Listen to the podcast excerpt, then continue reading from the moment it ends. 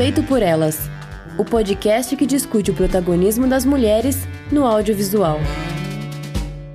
Olá, eu sou Camila Vieira e hoje estamos com uma convidada especial, que é a Glennis Cardoso, que é crítica de cinema do site Verberenas e que também tem um podcast maravilhoso chamado Mashup, do qual eu tive o prazer de participar uma vez. E essa é a primeira participação da Glennis aqui no Feito por Elas. Seja bem-vinda, Glennis. Muito obrigada por topar o nosso convite e conta para os nossos ouvintes um pouco sobre o seu trabalho, o que, que você faz. Oi, Camila. Primeiro, muito obrigada por esse convite. Estou muito animada de estar aqui. O Feito por Elas é um podcast que eu tenho um grande respeito, assim. Então, tô bem feliz de estar aqui. E muito bom te reencontrar também, depois da nossa gravação lá no Mashup. Então, meu nome é Glennis Cardoso, como a, a Camila falou. Eu fui uma das criadoras do Verberenas, que é um site que acabou virando uma revista online sobre cultura audiovisual no geral, pela perspectiva de mulheres, né? No começo eram mulheres realizadoras. E aí, em 2021, a gente fez chamadas abertas, né, para contribuidoras e muitas eram pesquisadoras. Então, a gente fala sobre cinema por uma perspectiva do sul global, né? E, e, focando muito em filmes que saem ali do eixo Estados Unidos e Europa, né? Então, filmes por e sobre mulheres, pessoas não brancas, pessoas da comunidade LGBTQI+, e Acho que é isso. a gente também fez exibições de filmes ano passado, junto com cada edição da revista. A gente exibiu dois filmes brasileiros e dois filmes estrangeiros e conversamos também com pesquisadoras sobre esses filmes e foi uma experiência muito, muito legal. A gente admira muito o trabalho do Verberenas, a gente sempre acompanha, a gente acompanhou, né, essa chamada que vocês fizeram, né, para várias críticas, as várias edições. Então, é um trabalho muito bonito que merece ser reconhecido sempre. Ah, muito obrigada. É, foi um trabalho que a gente começou ali, logo quando a gente tinha, a gente estava formando ou estava recém-formada da faculdade, no, meio naquela coisa do, tá, a gente faz filme, a gente já vê muita discussão sobre representatividade na frente das telas, né? Tipo, histórias sobre mulheres, agora a gente até vê um pouco mais sobre, isso em 2015, né? Sobre quem tá por trás das câmeras e como isso afeta também. E a gente começou a pensar também no olhar que legitima, né? Os filmes, que é muito a crítica, a pesquisa, a curadoria. Então a gente quis ocupar esse ecossistema também, né? Tipo, para criar, na verdade, criar esse, um ecossistema cada vez mais mais rico, né? Mais com mais vozes divergentes assim. Inclusive, foi um processo também muito interessante ao longo desses anos de Verberenas, a gente colocar o, o, o conflito e a divergência como como algo que nos que nos fortalecia, assim, que enriquecia o nosso trabalho de alguma forma. Então, mas enfim, muito obrigada pelo reconhecimento, porque o Verberanos realmente é um projeto assim que tá muito no meu coração. E o outro projeto que você mencionou foi o Mashup, que é um podcast que eu comecei meio porque eu amava podcasts e porque eu tinha muitas conversas interessantes. Eu ficava, gente, essas conversas, eu queria ter elas registradas, assim. E aí eu comecei esse podcast que era basicamente eu chamava alguém que me interessava, alguém criativo, perguntava sobre alguma obra que tinha feito essa pessoa refletir e aí eu lia, ou assistia, ou ouvia, o que quer que fosse, e aí a gente marcava uma conversa que começava a partir daí, né? A partir dessa obra, mas podendo ir por vários caminhos diferentes, assim. E aí eu tive muitas conversas muito interessantes sobre de tudo, assim, já música, literatura, televisão, balé, comida. Então, é um podcast que eu gosto bastante. Ele tá em ato agora, pois não tenho mais vinte e poucos anos e tenho minha própria casa para pagar minhas contas e estava difícil trabalhar sem receber. Ah, mas... mas... a gente espera que você volte logo o podcast, porque é muito maravilhoso, né? A gente ficou lá conversando sobre Frankenstein, da Mary Shelley. E maravilhoso seu trabalho, Glennis. A gente vai deixar aqui na postagem todos os links para quem quiser acompanhar o seu trabalho.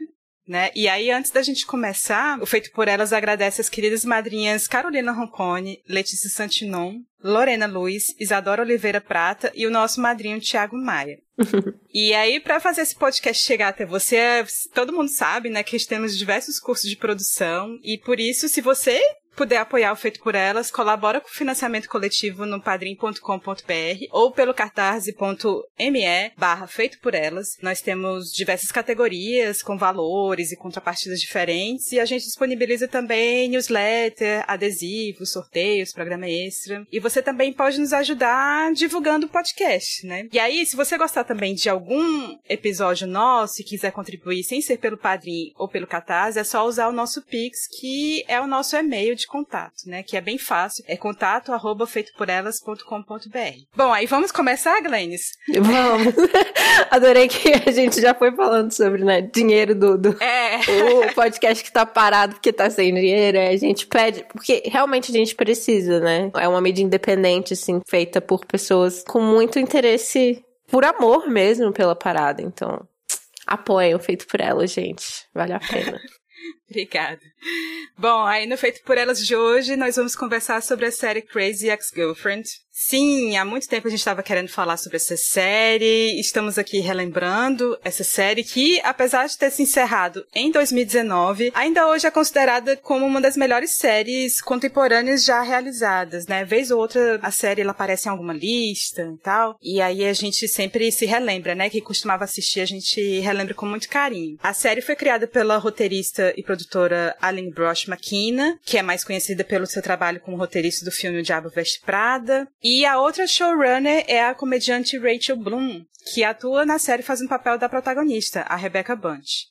Aí a série estreou em 2015 pelo canal CW, teve quatro temporadas e está disponível no Brasil pela Netflix. Bom, aí pelo título, que traduzido em português é algo como A Ex-Namorada Louca, e pela sinopse inicial, o Crazy Ex-Girlfriend, ele poderia ser só uma série que fala apenas sobre uma, o drama de uma advogada em Nova York, que é a Rebecca Bunch, que se sente muito infeliz no trabalho e que por acaso ela reencontra o seu ex-namorado de infância, que é o Josh Chan. E nesse reencontro ela decide se mudar para West Covina, na Califórnia, para reconquistar esse amor. Só por aí você já imagina que a série vai ser mais uma daquelas comédias românticas que a gente já conhece de cor, mas o que é absolutamente maravilhoso na série é que ela usa todos os clichês possíveis da comédia romântica, das comédias românticas, para ironizar sobre esse ideal de amor romântico, quais são os perigos disso, o que isso traz de nuances para as nossas relações, enfim,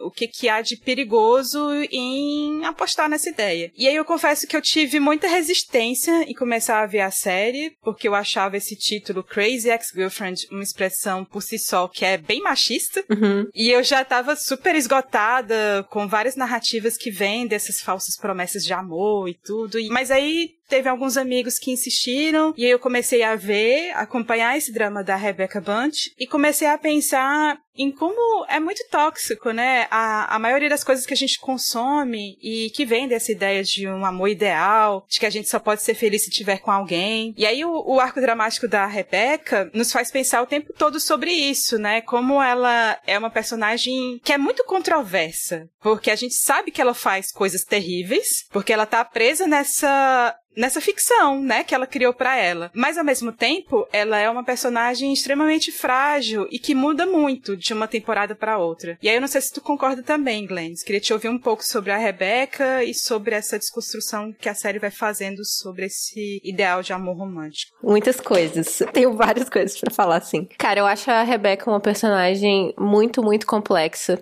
E eu acho que ela, ao longo da série já vai nos dando várias dicas, né, sobre o fato de ela ser ser uma personagem muito difícil, ela ser uma pessoa muito difícil, que faz muitas coisas bem questionáveis, assim. Mas ao mesmo tempo, até o que você falou sobre o título, né? A brincadeira do título, de trazer a ideia do a ex-namorada louca, já colocar ela dentro de uma caixinha. E aí você tem, né, na primeira abertura, ela já fala: a situação é muito mais. tem muito mais nuance que isso. É muito mais complexa que isso. Aí já dá algumas dicas de que, que isso tudo vai ser visto com muita generosidade, assim, eu acho. Porque, de fato, né, é uma expressão que a gente que a gente tá acostumado a ouvir, né? Ah, a minha ex doida, aquela que fazia. Isso, isso, isso, isso, isso. Geralmente vem de um lugar de, de né, um cara falando para uma nova pessoa com quem ele tá saindo sobre um antigo relacionamento, né? E aquela ideia do tipo. E isso foi ao longo dos anos, assim, eu acho que tem sido muito desconstruído, assim, até nas redes sociais as pessoas falam, ah, se o cara fala que a ex é doida, é bom você desconfiar dele. Ok, é uma nova forma de pensar sobre isso, mas eu acho que a série traz ainda mais nuances, porque de fato ela faz coisas, entre aspas, doidas, né? Uhum. Mas é, eu acho que mais interessante, né, do que falar, ah, na verdade, essas mulheres de que esses caras falam não são doidas, é tipo, pensar sobre saúde mental e forma como a nossa sociedade alimenta esse tipo de coisa e o que que essa pessoa passou pra fazer essas coisas. E isso a gente vê, né, ao longo da série, nessa jornada da Rebeca.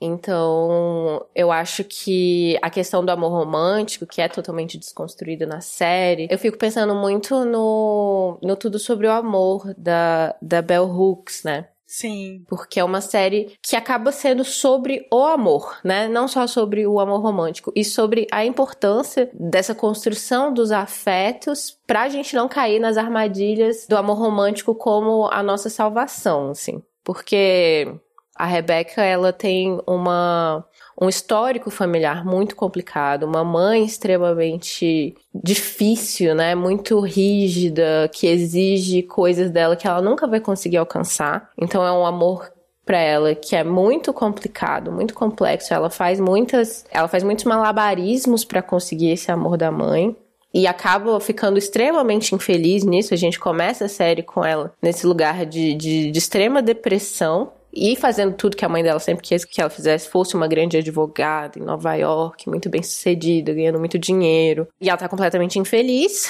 Então, esse amor da mãe dela é condicional, né, a ela entregar certas, certas coisas, então tem essa complicação. E ela foi abandonada pelo pai muito jovem. E isso é outra coisa que, que vai sendo colocado como piada em algumas músicas, né? Tem aquela música do Josh, em que ele é tipo quatro ele faz os quatro, as quatro pessoas de uma boy band. Sim. E ele fala: a gente vai descobrir porque todos os homens são só um, um substituto pro seu pai.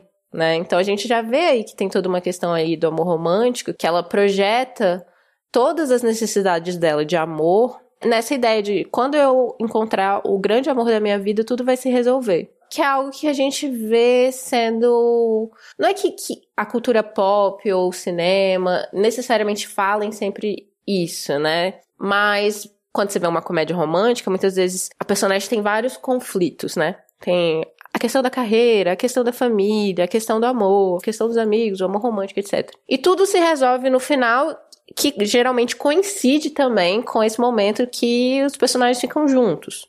Então, uhum. é uma coisa que vai sendo construído na nossa cabeça, né? Do tipo, ah, esse é o final, esse é o final feliz. É quando você encontra esse amor e vai dar tudo certo a partir daí. Inclusive tem aquela música muito boa, né? Eu acho que é da, da, segunda temporada, depois que a, que a Rebecca e o Josh ficam juntos e eles falam, a gente nunca vai, mais vai ter problemas de novo. Porque uhum. é, é, essa narrativa, né? Você fica com a pessoa que você sempre quis e é isso. Acabou a história. E aí a, a série desconstrói isso em, vários níveis. A gente pode entrar mais em spoilers agora, mas não sei. Eu acho que nem cabe mais spoilers, né? Porque a série já, já terminou, né? Enfim, ela tá Sim. aí disponível. A gente pode falar à vontade vontade de todos os detalhes que a gente quiser aqui. Massa. Mas pensando que a série ela tem vários outros personagens ali ao redor da Rebecca Bunch que a princípio são personagens que parecem ser de um jeito, mas vão revelando aos poucos outras camadas também, né? Quanto mais a, a Rebecca vai interagindo com esses personagens, eles vão se revelando, né? E aí, primeiro começando com, com as mulheres, você tem a Paula, que vai ser a melhor amiga dela. Ali no início, ela acaba sendo, digamos assim, uma parceira do crime, né? Uhum. Entre aspas ali. Porque ela faz muitas coisas ilícitas ali para ajudar a Rebeca a conseguir o que ela quer. Mas depois, o que eu acho muito interessante é que a Paula, ela acaba percebendo o quanto essa proximidade com a Rebeca é muito tóxica para ela, né? Porque uhum. ela deixa de se ocupar com a própria vida e ela sabe que precisa melhorar na carreira, ter uma vida melhor com o marido e com os filhos. E aí, essa virada começa a acontecer ali no final da primeira temporada, temporada, quando a Paula começa a confrontar a Rebeca. E aí na segunda temporada você acompanha a Paula estudando direito, né? E tendo que se afastar ali da influência da Rebeca. Para mim, a Paula é uma das personagens com um arco mais interessante, porque ela parecia ser uma personagem que não tinha muita autoconfiança, que ela projetava muitas expectativas dela nas outras pessoas, na, no que as outras pessoas estavam vivendo, mas aí ela passa a acreditar muito nela mesma ao longo da série. Sim. E aí uma outra personagem que eu acho também interessante é a Valência, que é Uhum. interpretada como se fosse, assim, ela, ela é apresentada como se fosse a, a Beauty Queen, né? Ali no Uhum. início, a instrutora de yoga, que parece ser a mulher perfeita aos olhos da Rebeca ali no início, né? E que possivelmente ela instigaria uma rivalidade inicial com ela, mas depois a, a Valência demonstra muita vulnerabilidade também ali na segunda temporada, quando ela já não tá mais com o Josh. Uhum. E a terceira personagem que eu acho maravilhosa é a Heather. Sim, eu amo a Heather. que é a mais descolada da série, porque ela é muito irônica. Ela sempre argumenta que não faz nada porque é estudante. Ela, em vários momentos ela fala isso. Ah, mas eu não faço nada porque eu sou estudante. e ali no início da série, ela parecia ser muito secundária. Inclusive, pouca gente lembra que ela chegou a namorar o Greg. Sim! Não é? Mas depois eh, ela vai ganhando mais espaço na série, ela vai, enfim, né? Eu acho que ela vai dando muita força ali para esses quatro personagens, né? Que é a Rebeca, a Paula Valência e a Heather, que acabam formando esse esquadrão de amigas ao longo da série. E para mim, o auge da amizade delas é ali no início da terceira temporada, quando elas cantam aquela música icônica. Let's generalize, Generalize about about Eu amo. pra quem é muito fã, né? Eu acho que eu vou deixar até postado aqui pra vocês ouvintes lembrarem. E você, Glenn, fala o que que você acha dessas personagens da amizade entre elas. Ai, eu amo, eu amo as quatro. E eu tava, eu tava reassistindo a série pra gente poder conversar hoje. Eu não consegui terminar tudo, assim, mas é muito legal, assim, né? Rever as coisas e ver as coisas já com. Sabendo o que vai acontecer e, e já procurando certas pistas, assim. Eu gosto muito. Um momento pra mim que é muito genial da série em si é quando a Rebeca percebe que ela é a vilã da história da Valência, né? Sim. Ela fala, eu sou a vilã da minha própria história, na verdade. Porque a série é toda muito, muito, muito metalinguística. Né? Ela tá sempre falando sobre todos esses códigos, todas as coisas que a gente aprende sobre narrativa, o que, que a gente espera e tal. E aí, como você falou, a Valência, ela é apresentada como a Beauty Queen que vai ser a, a rival da Rebecca. E a gente, como, como espectador, a gente já tem uma lealdade para com a protagonista Rebecca. Né? E como ela é muito carismática, mesmo quando ela tá fazendo coisas erradas, mais ali pro início, quando ainda é. Aí a gente entende, ainda é mais comédia romântica do tipo, a pessoa tá fazendo umas besteiras, mas a gente releva. Eventualmente a gente sabe que, que ela vai entrar. Ela vai começar a fazer coisas cada vez piores, né? Mas ali no início a gente ainda é, tipo, do lado dela e tal. E apesar de ela já estar fazendo algumas coisas moralmente reprováveis. E vendo de novo, eu já, já tive muita simpatia pela Valência desde o início, assim. Porque a, a Rebeca já é muito babaca com ela, assim que elas se encontram. tipo, ela super finge que quer ser amiga dela, ajuda ela com um estúdio de yoga, né? Pra ela conseguir alugar um estúdio pra ela e tal, pra ela ter o próprio negócio dela. E a Valência realmente acredita, assim. E ela fala, cara, eu nunca tive amigas mulheres. E, tipo, ela realmente já apresenta ali uma vulnerabilidade pra ela e a, a Rebeca trai ela, assim, né? É verdade. Então, é isso. Eu acho que a, a, série traz muito também essas possibilidades de interpretação desses mesmos eventos por perspectivas diferentes. Então, se você assiste a história pensando na Valência como uma personagem que tem uma complexidade e uma história, ela tá há 10 anos com esse cara, né? Ela tá ela tem toda uma questão ali de uma questão de imagem, questões do corpo dela que são realmente muito complexas, assim, muito tristes. Mas a gente tá vendo tudo pela perspectiva da, da Rebecca. Então, quando ela se descobre vilã, é muito legal também pensar nisso, né? Uhum. A Paula, eu também acho ela incrível e muito interessante. Eu acho que ela já vem nesse lugar da, da melhor amiga, né? A, é, a melhor amiga das comédias românticas, que geralmente não tem uma história própria. Sim. E isso é algo que acontece também.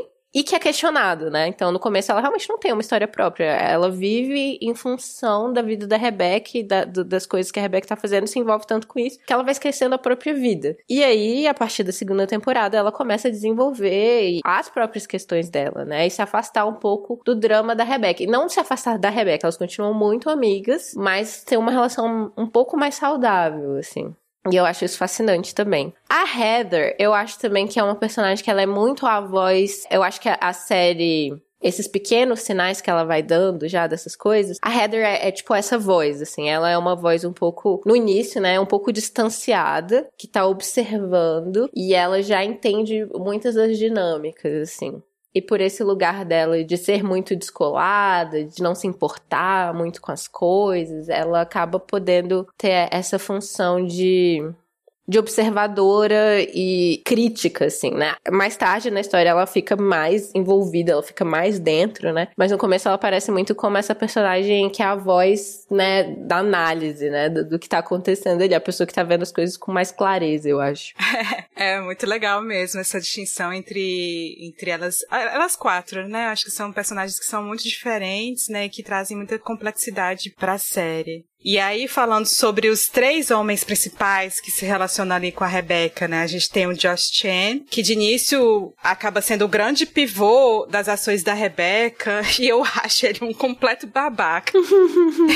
e fonte de todas as inseguranças da Rebecca, e ele acaba sendo deixado de escanteio ali, principalmente quando abandona a Rebecca no altar, né? Uhum. Enfim, ele se encanta ali com a igreja, que é muito esquisito, né? Uhum. Mas ao mesmo tempo foi super previsível ele fazer isso em algum momento. Sim. O Greg, ele parece ser uma alternativa saudável e mais realista para Rebecca, mas ele acaba fugindo, né, para se tratar do alcoolismo. E aí quando volta, enfim, né, é até um outro ator que faz, né, quando ele retorna na série, não parece ter tanto impacto assim, porque aí quando ele chega, já é lá pra metade da última temporada, se eu não me engano. Sim. E aí finalmente temos o no meio dessa história também temos o Nathaniel, que começa sendo um, um macho alfa, né?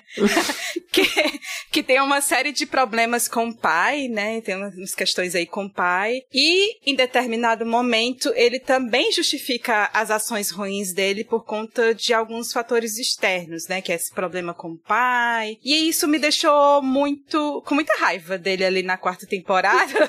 Sério? Porque ele, é, eu fiquei com raiva dele, sabe? De, ah, não, não sou responsável por isso, porque isso aconteceu isso comigo, isso comigo, não sei o que. Como assim, né? Aí ele fala isso por uma sensação que ele tem na relação com a Rebeca, e a Rebeca estava tentando ali pensar que ela precisava tomar mais responsabilidades para a vida dela, e ele pega e diz isso, né? Não, eu entendo você, eu entendo o que você tá querendo fazer, e é isso mesmo, a gente não precisa ser responsável por isso, porque muita coisa acontece na nossa vida. E assim deixou meu, meu puta, sabe? Porque ele acabou por jogar nos outros a responsabilidade pelas próprias ações. E aí, o que que eu gosto no final da série é que todo mundo fica esperando a Rebecca escolher entre um dos três, né? Naquele episódio lá do Dia dos Namorados. Uhum. Mas, na verdade, o que ela tá buscando é se aceitar, né? E se redescobrir uhum. nessas relações. E aí, ela não precisa estar tá com alguém, né? Ela quer focar em ser uma pessoa melhor para ela mesma, né? E parar de ficar ficcionalizando a própria vida para se sentir amada, né? Você falou aí do tudo sobre amor da Bell Hooks, né? Realmente tem uma questão aí maior que é sobre o amor, né? Você se sentir amada e você também poder amar. E eu acho que isso, né, essa lucidez que a Rebeca tem, acaba sendo uma escolha muito difícil que ela faz, porque contraria tudo aquilo que a gente é ensinada a ser na nossa sociedade, né? Uhum. Então se responsabilizar, enfim, achar que a gente vai levando a vida dessa forma. E aí você, Glennis, como é que você percebe o Josh, o Greg e o Nathaniel e a escolha final que a Rebeca faz? Você tem, você tem algum preferido? Eu não tenho.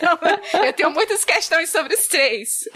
Não, eu tenho muitas questões sobre os três mas é, é, é, vou voltar um pouquinho aqui. Se vocês ouvirem o meu episódio sobre Crazy Ex-Girlfriend lá no Mashup, a gente gravou, acho que no meio da terceira temporada. Tava, tipo, no hiato entre... No meio da temporada, assim. Sim. E eu já cantei a bola de que ela não ia terminar com ninguém. que para mim isso é, já era muito óbvio, assim. Eu já tava vendo toda a parada. O amor, assim, como assunto de pesquisa, é uma coisa que me interessa muito. E eu falo muito sobre isso lá no podcast. Mas ficou muito óbvio para mim, assim, desde o início que... Desde o início não, mas Eu acho que a, até o final da, da primeira temporada isso ficou muito claro para mim, que mesmo que ela terminasse com alguém, a jornada não ia ser sobre isso, assim. E para mim o Josh, ele aparece o Josh, eu tinha certeza que ela não ia ficar, porque se a gente fosse pelos códigos das comédias românticas mesmo, a pessoa por quem a protagonista tá obcecada no início nunca vai ser a pessoa com quem ela vai ficar. Porque sempre vai ser uma figura que ela idealizou de alguma forma e que, na verdade, não é exatamente o que ela queria. E, na verdade, tem sempre aquele segundo cara, que é o cara que é. que combina mais com ela, que faz ela crescer de alguma forma, que a, a desafia. E essa pessoa seria o Greg. Só que aí a gente volta pro fato de que nessa série, apesar de, de ter muitos esses códigos, esses códigos aparecerem, os personagens sempre são mais complexos. Eles nunca são só essa figura que tá ali para existir dentro da história da, da Rebecca. Apesar de a gente ser ensinado nas narrativas desse jeito e a Rebecca vê essas pessoas dessa forma. Né?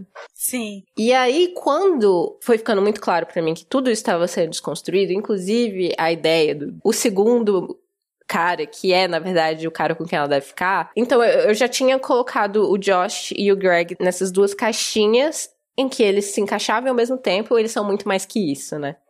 Sim. Então, o Josh, ele, ele realmente começa com essa figura idealizada por ela e que não é aquilo. Mas ao longo da série, ele cresce, ele vira uma pessoa capaz de se comprometer. Isso não quer dizer que ele vai se comprometer necessariamente com a Rebeca, que existe tal coisa como uma alma gêmea, a pessoa que te completa, etc. Quer dizer que ele passou muitos anos em uma, sei lá, uma, uma adolescência tardia e ele finalmente tem maturidade suficiente para amar e ser amado. E isso não necessariamente precisa ser uma pessoa específica. O Greg, ele teve que sair da série por conta, né, do, do o ator teve essas questões, mas eu acho que, na verdade, foi muito bom, porque eu acho que ele realmente, esse personagem e o ator tinham uma química muito grande com a Rebecca, e eu acho que isso é muito difícil, assim, até resistir à história de amor dele, se tivesse ficado. É. Então. e é isso, é. Volta pra questão do tipo, esses personagens têm vidas próprias e as próprias questões e eles não vivem em função da Rebeca. Então ele tem uma questão de alcoolismo que ele tem que resolver. Ele tem a questão que ele quer se educar, ele quer ir pra faculdade. E ele vai viver a vida dele. E eu acho isso muito bom. O Nathaniel, ele para mim é um espelho da Rebeca, né? Em vários níveis. Ah. Ah. Ele também é uma pessoa muito bem sucedida na área dele. Ele, ele é a Rebeca do início, né? Uhum. Verdade, não tinha pensado sobre esse, esse ponto de vista. É, ele é um homem extremamente bem sucedido, que ganha muito dinheiro, mas tá fazendo tudo isso para conseguir a aprovação do pai, uma aprovação externa. E que isso claramente não tá fazendo ele feliz. Sim. É aquela. Taran, jogando bombas. Sim. Então, eu tenho também os meus favoritos. Eu gosto muito do Greg e do Nathaniel. Mas eu acho que no final das contas é aquilo. Mais pro final da série, né? A Rebecca tem um sonho em que ela vê as possibilidades de futuro com os três. E com os três ela tá feliz e com os três ela tá infeliz. É, eu lembro disso. Nossa, é muito bom.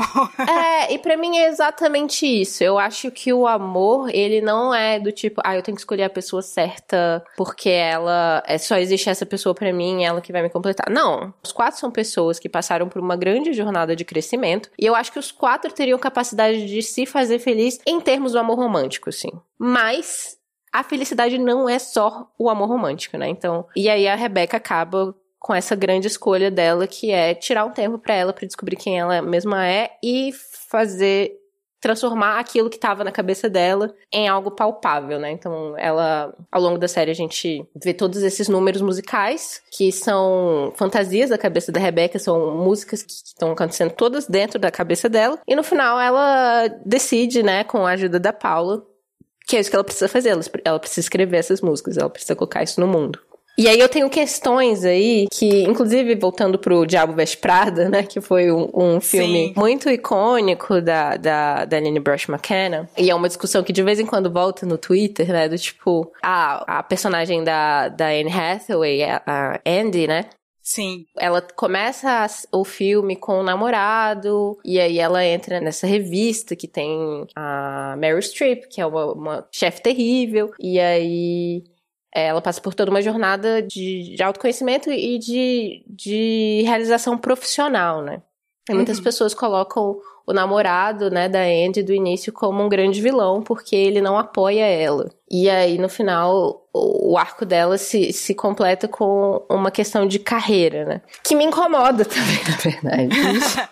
Sim. Me incomoda também essas narrativas que colocam, ah, você não precisa de homem nenhum, na verdade você só precisa ser uma mulher bem-sucedida na sua carreira. Que aí é outro mito, assim, que a gente tá sendo vendido muito dentro do liberalismo agora, né? A girl boss. Sim, total. Um, um feminismo branco, um feminismo capitalista, um feminismo super liberal, assim. E aí isso me preocupava na série também, de no final das contas ela ter que descobrir uma questão de carreira. E eu acho que a série não deu a entender que necessariamente seja algo de carreira, é realmente algo que ela tem que colocar para fora, ela tem que se expressar, é algo que é um vazio dela que nenhum amor nenhum amor romântico ia suprir e nem um amor por amigos, mas é uma coisa que ela tinha que conseguir ela tinha conseguido se expressar de alguma forma. É, sem dúvida, né? E a história da carreira, ela abandona também, né? A carreira Exato. dela tem uma hora que ela vai vender pretzels, né? É. Enfim, ela se desconstrói muito nesse lugar também de que, ah, pra você ser feliz, você tem que ser bem sucedido no trabalho. É, mas eu fiquei preocupada do tipo, eles colocarem no final ela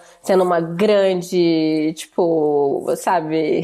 tipo, ah, escritora ah, sim, de Broad, da Broadway, isso que é a felicidade sim. no final dos contos, sabe? Sim, sim, sim. Eu gosto muito do final, na verdade, de ela tá mostrando para a comunidade dela que ela criou em West Covina o que ela criou, assim, para as pessoas que ela ama, né? Sim. E aí volta para a questão do amor, né? E sair da, da questão só do amor romântico. Eu acho que o amor romântico ainda é importante na série. Ela, eu acho que ela ainda possivelmente vai ficar com alguma das pessoas ali. Ela até faz uma brincadeira e diz e aí aparece o Father Bra e o outro cara lá com possibilidades. Mas é isso, eu acho que a construção dessas amizades, que nem a gente falou, a Valência, a Heather, a Paula, até a construção de relações de afeto e de respeito com esses homens, porque ela se apaixonou. Todas aquelas pessoas que estão ali, que se importam com ela, que cuidaram dela em vários momentos, quando ela, né, tentou se suicidar, quando, enfim, quando todas essas coisas aconteceram, que estavam lá e ao mesmo tempo ela encontrar esse espaço para expressar o que a forma como ela vê o mundo, que são essas músicas. Eu acho isso incrível, assim, eu gosto muito do final da série. Pois é, e falando sobre isso, né, sobre essa escolha da Rebecca ali no final, isso tem muito a ver com esse detalhe no arco da personagem que é o fato dela ser diagnosticada com transtorno borderline, né? E aí esse foi um ponto que realmente me tocou muito ao ser abordado na série, porque raramente a gente consegue ver narrativas no cinema ou em séries de televisão que sejam muito cuidadosos com a questão da saúde mental, né? uhum. né? geralmente, quando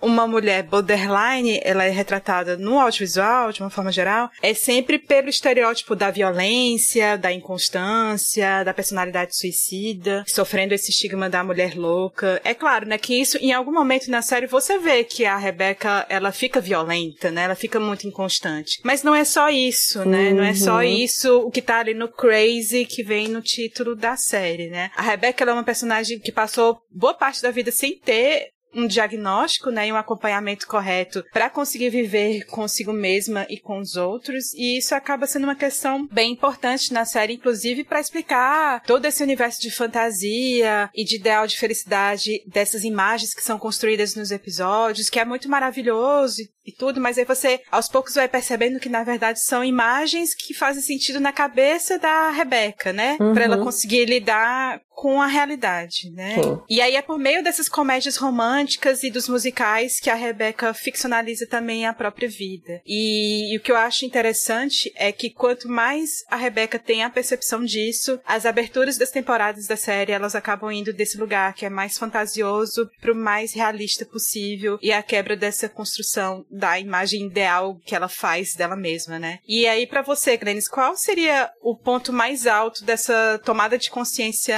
que a Rebeca tem? Cara, eu tenho uma questão que é uma questão minha, mas que a série me ajudou muito, assim. Eu tenho uma amiga, Clara, a Clara Brown, inclusive ela já participou algumas vezes lá do Mashup, enfim, ela é incrível. Ela tem uma newsletter maravilhosa e a gente fala muito sobre o caos e como, na verdade, nada faz sentido na vida.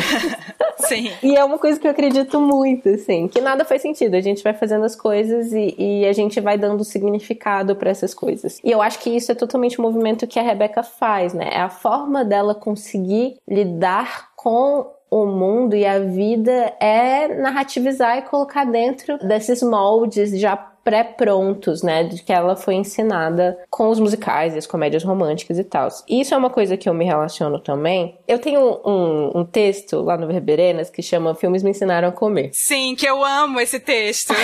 ah, obrigada. E eu lembro que na época que eu tava escrevendo ele, eu tava pensando muito sobre a questão de como parte da minha educação emocional foi muito feita a partir dos filmes, né? E a partir da arte, porque eu como eu sou filha única e meu pai é militar, né? Então a gente eu nunca morei perto da minha família, eu não tenho irmãos e meu pai viajava muito. Então, tipo, eu tinha minha mãe basicamente mais próxima, assim. Então, isso não é suficiente, né, para construir uma, um, um, universo emocional maduro, assim. Então, eu me refugiei muito na arte, né, na literatura, no cinema e tal.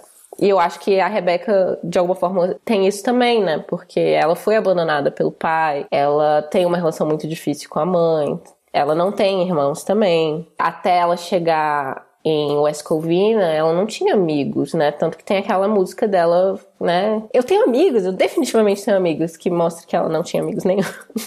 Ah, eu amo, eu amo essa música. I have friends, né? Uh -huh. I, I, have, have friends, I definitely have friends. e eu acho que essa falta, né, de, de conexões com pessoas, de fato, com outros seres humanos, e esse refúgio na na arte, nas narrativas, acaba criando esse tipo de expectativa muito fortemente, assim. Então ela aprendeu como existir no mundo a partir dessas narrativas, né? E eu gosto muito do fato de ela escolher ser uma, uma letrista, uma musicista no final, e vendo as músicas que tem ao longo da série, que trazem sempre isso. Tem ali um, um amor por aquela arte, né? Por aquelas narrativas, e ao mesmo tempo uma desconstrução delas. Né? Então, tipo, não é como se a partir do momento que ela descobre ah, a vida não é um filme, não quer dizer que ela vai, né, tipo, rejeitar todos os filmes. Que, ah, quer dizer que ela vai querer acrescentar algo a, a, isso, né? E eu acho que é isso que ela faz no final das contas. E aí, para mim, esse, esse, grande ponto de virada do que eu me relaciono muito é quando ela tá num ponto muito baixo, assim. Ela transa com o pai do, do Greg. Sim. E aí ela canta o, aquela música do A Vida Não Faz Sentido Narrativo. Uhum. Pra mim, essa foi uma das minhas grandes epifanias da, da minha vida adulta, assim. A vida não faz sentido narrativo, né? A gente conta as coisas. Eu vou contar uma coisa que aconteceu comigo hoje, de uma determinada forma, mas daqui a, sei lá, seis meses, vendo o que aconteceu nessa época da minha vida, eu já vou tentar dar um certo. Eu vou colocar dentro de uma narrativa que eu entenda Sim. né? E outra pessoa da minha vida vai contar essa, esses mesmos eventos de outra forma. E eu mesma, daqui a mais tantos anos, vendo já de outra forma, já vou contar de outra forma. Uhum. Então, isso é o que a gente faz como ser humano para poder conseguir lidar com as coisas que acontecem com a gente, assim conseguir entender. Porque eu acho que, apesar de tudo ser caos, e não acreditar muito que as coisas tenham sentido. Eu acho que é isso que a gente faz para conseguir lidar com isso. É dar significado, é dar sentido para as coisas. Para mim, aquele, aquele início do, do ensaio da John Didion, do White Album, que ela fala: Nós nos contamos histórias para poder viver. Assim, é isso para mim. Sim, sim, faz total sentido. E ao longo da nossa vida a gente também se permite ficcionalizar também, né? Porque a, o lugar onde a gente está, às vezes parece ser muito duro, né? E esses momentos de ficcionalização, de criação de narrativas também, né? Daquilo que a gente vive no presente, o que, que a gente vai se lembrar do passado, o que, que a gente conta no passado, isso faz muito parte é, mesmo. E até colocar certas pessoas na nossa vida, tipo, falar, ah, essa situação que eu vivi, que na época eu contei para mim mesma como um grande, um grande amor, ah, hoje em dia eu vejo como uma relação abusiva. Sim. Pô, às vezes, cara, às vezes você tem mais nuance que isso. Como eu diria a própria Rebeca, sabe? Às vezes é mais fácil a gente tentar encaixar nessas narrativas. Tipo, mas ao mesmo tempo aí a gente cai. Aí entrando, por exemplo, em I May Destroy You. Sim. Da Michaela Cole. Eu gosto muito de I May Destroy, acho foda. E eu acho muito potente a forma como ela se coloca ali como uma personagem complexa e que cometeu erros. Ela não é uma vítima perfeita, né? E muitas vezes, quando a gente vê questões que são levadas para tribunais, né, questões de abuso sexual e tal, muitas vezes tem também ali uma construção da narrativa. E a construção da narrativa é feita e muitas vezes é colocada contra uma mulher quando ela não é a vítima perfeita. E eu acho que isso vem também dessa nossa falta de nuance nas histórias, né? Sim. Então a gente tem ali. É, é por isso que, apesar de eu não querer que a Rebecca ficasse com Josh no final, tipo, eu tento ter muita generosidade para ver que ele é um personagem que cresceu muito e tal, e que ele não era só aquilo que ele parecia ser no início, né? Porque a própria Rebecca, ela poderia ser vista de fato como uma ex-namorada louca, que se a gente for ver todas as coisas terríveis que ela fez, sabe? Sim, sim. E ela é extremamente abusiva, ela fa faz gaslighting com o Josh em determinados momentos, faz. sabe? É. Verdade. E eu acho que reduzir ela a isso, não sei, não me agrada, sim. Então eu acho que a gente, eu acho que é legal também estender, tipo, essa generosidade, essas nuances para mais tipos de pessoas, sabe? Sim, faz total sentido. E aí pensando em como a gente consegue perceber a, a série por essas nuances, né? Um momento que é muito marcante é quando a Rebeca, ela acaba sendo presa né? Uhum. E aí no, no, tribunal ela não quer alegar a presunção de inocência com base em insanidade, né? Porque ela realmente quer ser responsabilizada pelo que ela fez. Acho isso um momento muito importante. E aí, na prisão, ela entra em contato com outras mulheres que estão presas, mas que são mulheres racializadas, né? Uhum. E que e uhum. sempre foram criminalizadas no cotidiano delas. E, inclusive, são mulheres que questionam por que da Rebeca está ali na prisão, já que ela é uma mulher branca, de classe média, né? Com bom emprego e educação. E aí eu acho interessante também a série se colocar colocar nesse lugar também de escancarar esse é o que a gente podia chamar de white people problem da Rebecca, né? Sem ter que ficar, assim, cheia de melindres pelo fato da protagonista ter um transtorno de, de personalidade, né? Ser borderline. Uhum. Aliás, um ponto alto da série é ter esse largo espectro de representatividade, né? Ou seja, é uma narrativa, não é uma narrativa apenas sobre pessoas hétero e brancas, né? A gente uhum. tem latinos, como a Valência, o Josh, que é filipino, nós temos personagens bissexuais, como a o Daryl. Então, apesar de ser uma série de comédia, eu acho que ela traz muitas nuances e lida com temas muito complexos. O que, que você pensa sobre isso, Glennis? Eu concordo. Acho que já, é, né, na primeira cena, assim, quando mostra o Josh, né, começa esse grande personagem idealizado por ela, esse grande príncipe encantado que vai resolver todos os problemas dela, já, tipo, já te deixa, tipo, caramba, é um cara asiático, um filipino, né? Já deixa, assim, um pouco. E a, a própria Rebeca, apesar de ela ser uma mulher branca, o fato de ela ser judia... Sim. E isso ser trazido, né? Não a cultura judaica, mas como as dinâmicas da família dela funcionam por conta de ela ser judia, são bem interessantes, né? Traz as especificidades, assim, do background de cada um. E eu gosto quando traz essas especificidades também, mas eu gosto também quando são só. É isso. Esse personagem é assim. É claro que tem as especificidades e a cultura por trás, mas ao mesmo tempo é só mais um ser humano, assim, né? Sim, sim. É, isso que é muito interessante mesmo. São personagens que ganham uma autonomia, né, também, independente. Enfim, eu gosto dessas, da, dessas... eu gosto da Paula ser mais velha também, por exemplo. Aham. Sim, que eu acho que ela ocupa um lugar assim que é muitas vezes muito rebaixado, né, da mulher de, de mais de 40 anos, assim. Do, tipo, ela, no, inclusive, a gente falou, né, na primeira temporada ela nem tem uma vida própria. Ela vive em função da, da Rebeca. Sim. Então, o White Josh também, eu acho sensacional. o White Josh.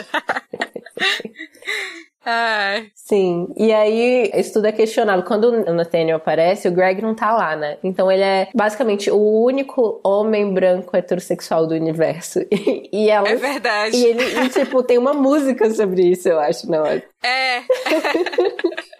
É muito bom. E aí acho que um dos grandes atrativos da série são essas muitas referências, né, que vão desde musicais clássicos como os de Fred Astaire e The Rogers, né, uhum. naquela, naquele momento lá, aquela música lá com o Greg e a Rebecca, até videoclipes que são muito recentes, como os de Beyoncé, Madonna, Spice Girls, entre outros, né? E aí eu vou deixar aqui alguns links disponíveis no YouTube, na nossa postagem, né, que colocam cada uma das cenas mais importantes de cada temporada ao lado das suas referências. Acredito que você conheça esses vídeos que tem no YouTube. E aí eu queria te ouvir quais são dessas músicas todas que povoam, né, a série, qual é a sua preferida. eu não vi esse vídeo ainda, na verdade. Tcharam. Ah, eu depois te passo, então. Mas vai estar na nossa postagem aqui. São quatro vídeos, né, um para cada temporada e que vão mostrando cada uma das referências a partir das músicas que vão aparecendo. É muito legal. Massa. Cara, as minhas favoritas. Eu gosto muito, muito da música que eu já mencionei, dos quatro Joshes fazendo uma boy band. É, a boy band made up of four Joshes. Porque para mim ela já explica o início da série inteira ali, né? Tipo, é, é o Josh cantando como essa boy band vai resolver todos os problemas mentais e de abandono da. da Rebecca. Tipo, eu acho que é uma música que já dá a tese, assim. É verdade. Aí eu gosto muito dela. Eu gosto muito da música no final da primeira temporada, quando a Rebecca começa a gostar do Greg, assim, sem. Ela não tinha intenção e acaba gostando dele. E essa eu só gosto porque, sei lá, eu acho bonitinha e fofinha e fica muito na minha cabeça aquela I think I like you. Oh my god, I think I like you. Ah, é muito bonitinha. Sim, eu amo. Aí eu gosto muito, muito da música que é uma referência a Beyoncé que é a Love Kernels. Sim! Que é a música que ela fala sobre como a gente aceita migalhas e a gente transforma essas migalhas, né, em, tipo, uma grande prova de amor quando a gente quer que seja, né? Mais uma vez a gente ficando as nossas projeções e tentando transformar pequenas coisas em algo maior do que elas são. E eu acho que a música, também que eu já mencionei, o A Vida Não Faz Sentido Narrativo, Life Doesn't Make Narrative Sense. Porque eu acho genial. E é tudo que. É tipo, é uma grande. É um grande mantra da minha vida. Eu, eu acredito nisso também. A vida não faz sentido narrativo. A gente que dá sentido narrativo pra ela. Pois é, além daquela cena que eu falei que a Rebecca e as amigas. Ai, sim, Let's Generalize About Men. Eu amo. Let's Generalize About Men, que é maravilhosa. Eu gosto muito de uma sequência em que ela tá em uma sessão com a doutora Copia. Uhum. E, e ah. a doutora Copia fala que, que ela não é especial por ter depressão, porque todo mundo toma algum uhum. psicotrópico, Os medicamentos, né? eu amo também essa Nossa, eu adoro essa sequência. E ela canta Antidepressants are not so a big deal, né? Uhum. Como uma pessoa medicada. Porque... É, exatamente, porque ela trata de uma questão que é super... É uma letra que é bem pesada, né? Porque ela vai tratar de todas enfim, né, essas questões que tem a ver com saúde mental, né? E que fazem parte do nosso cotidiano contemporâneo mesmo, né? Enfim. Mas ao mesmo tempo, é uma sequência muito solar, né? Muito uhum. alegre. Os bailarinos todos estão vestidos com cores diferentes. Você gosta dessa cena? Eu amo essa cena. Porque na época que saiu, eu fiquei semanas ouvindo. Eu comecei a tomar remédios também, tipo, em 2018, assim. Eu parei uma época e voltei durante a pandemia, porque, né, as coisas apertaram bastante. E eu acho que a série traz com muita leveza, mas também uma, uma naturalização de algo que a gente tem que conviver, né? Que são os problemas de, de saúde mental, assim, que são muito tabu ainda. A série trata com muita naturalidade muitas coisas, né? Inclusive menstruação. Número dois. Sim.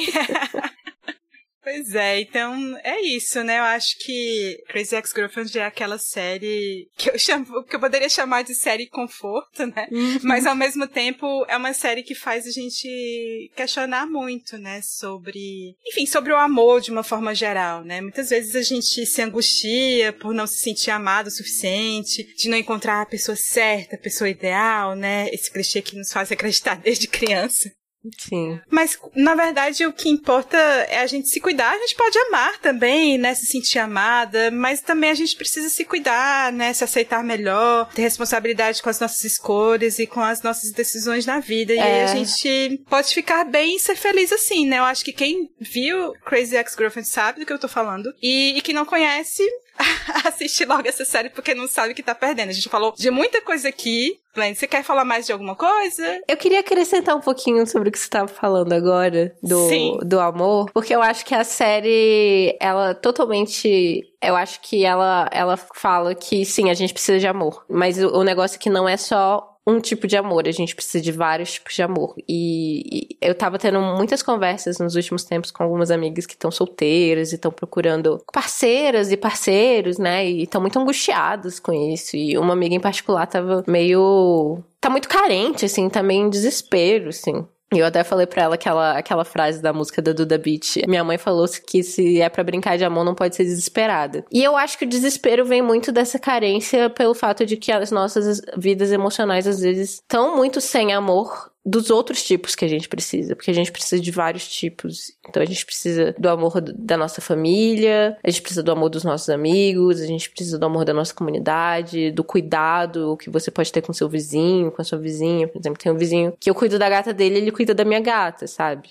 Dos meus gatos, na verdade. E é isso, eu acho que é, no final das contas, ela foi para West Covina, né? A Rebecca, ela saiu de Nova York, foi para West Covina e construiu ali um, um lugar muito mais saudável para ela, porque ela construiu várias relações, né? De amor, e não só de amor romântico. É, exatamente isso.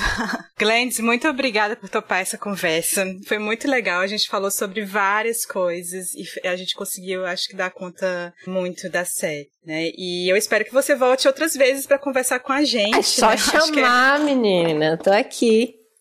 Eu, esse vai ser o primeiro dos muitos convites, né, que a gente vai fazer aí para você. E deixa pra gente também as suas redes sociais, indica aí os teus jabás, né, pra quem tá ouvindo feito por elas. O Mashup tá parado, mas eu recomendo muito que vocês escutem, porque eu pretendo voltar com ele em algum momento. Então procurem lá M-E-X-I hífen A-P, Mashup. Tem sobre várias coisas, inclusive sobre Crazy Ex-Girlfriend. Eu não tive coragem de reescutar o episódio, porque foi um dos primeiros episódios que eu gravei, os primeiros episódios do, ah, do é? podcast são muito ruins, eu acho.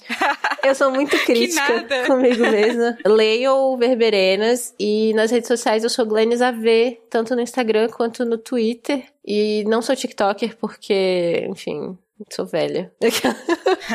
e é isso. Muito obrigada de novo pelo convite. Adorei conversar sobre essa série com você, Camila. Sua condução foi impecável. Ai, obrigada. e é isso, um prazer falar com você sobre essa série. E tá aqui no Feito por Elas. Estou muito feliz também com isso. Ai, obrigada, Glenn. Eu vou aqui me despedir dos nossos ouvintes. Siga o Feito por Elas nas redes sociais, no Twitter, no Instagram, no Facebook e Letterboxd Feito por Elas. Avalie no iTunes ou no aplicativo da sua preferência. E todas as referências que a gente falou aqui ao longo do programa estão com links no post Além do site do feed, os programas estão disponíveis em todas as plataformas de podcasts e a gente também tá no YouTube. Você pode entrar no nosso grupo do Telegram, que é conhecido como o melhor lugar da internet para conversar sobre qualquer coisa e não só sobre cinema. Mande seus comentários pelo nosso e-mail contato arroba feitoporelas.com.br ou no nosso site feitoporelas.com.br. Muito obrigada pela audiência, obrigada Glendes mais uma vez e até o próximo programa. Yay! Yay. A pesquisa, a pauta e o roteiro são de Camila Vieira e Glendes Cardoso. Produção de Isabel Wittmann. Edição Domênica Mendes. A arte da capa é de Isabel Wittmann. A vinheta de abertura é composta pelo Felipe Aires e a locução da vinheta é da Débora Garcia.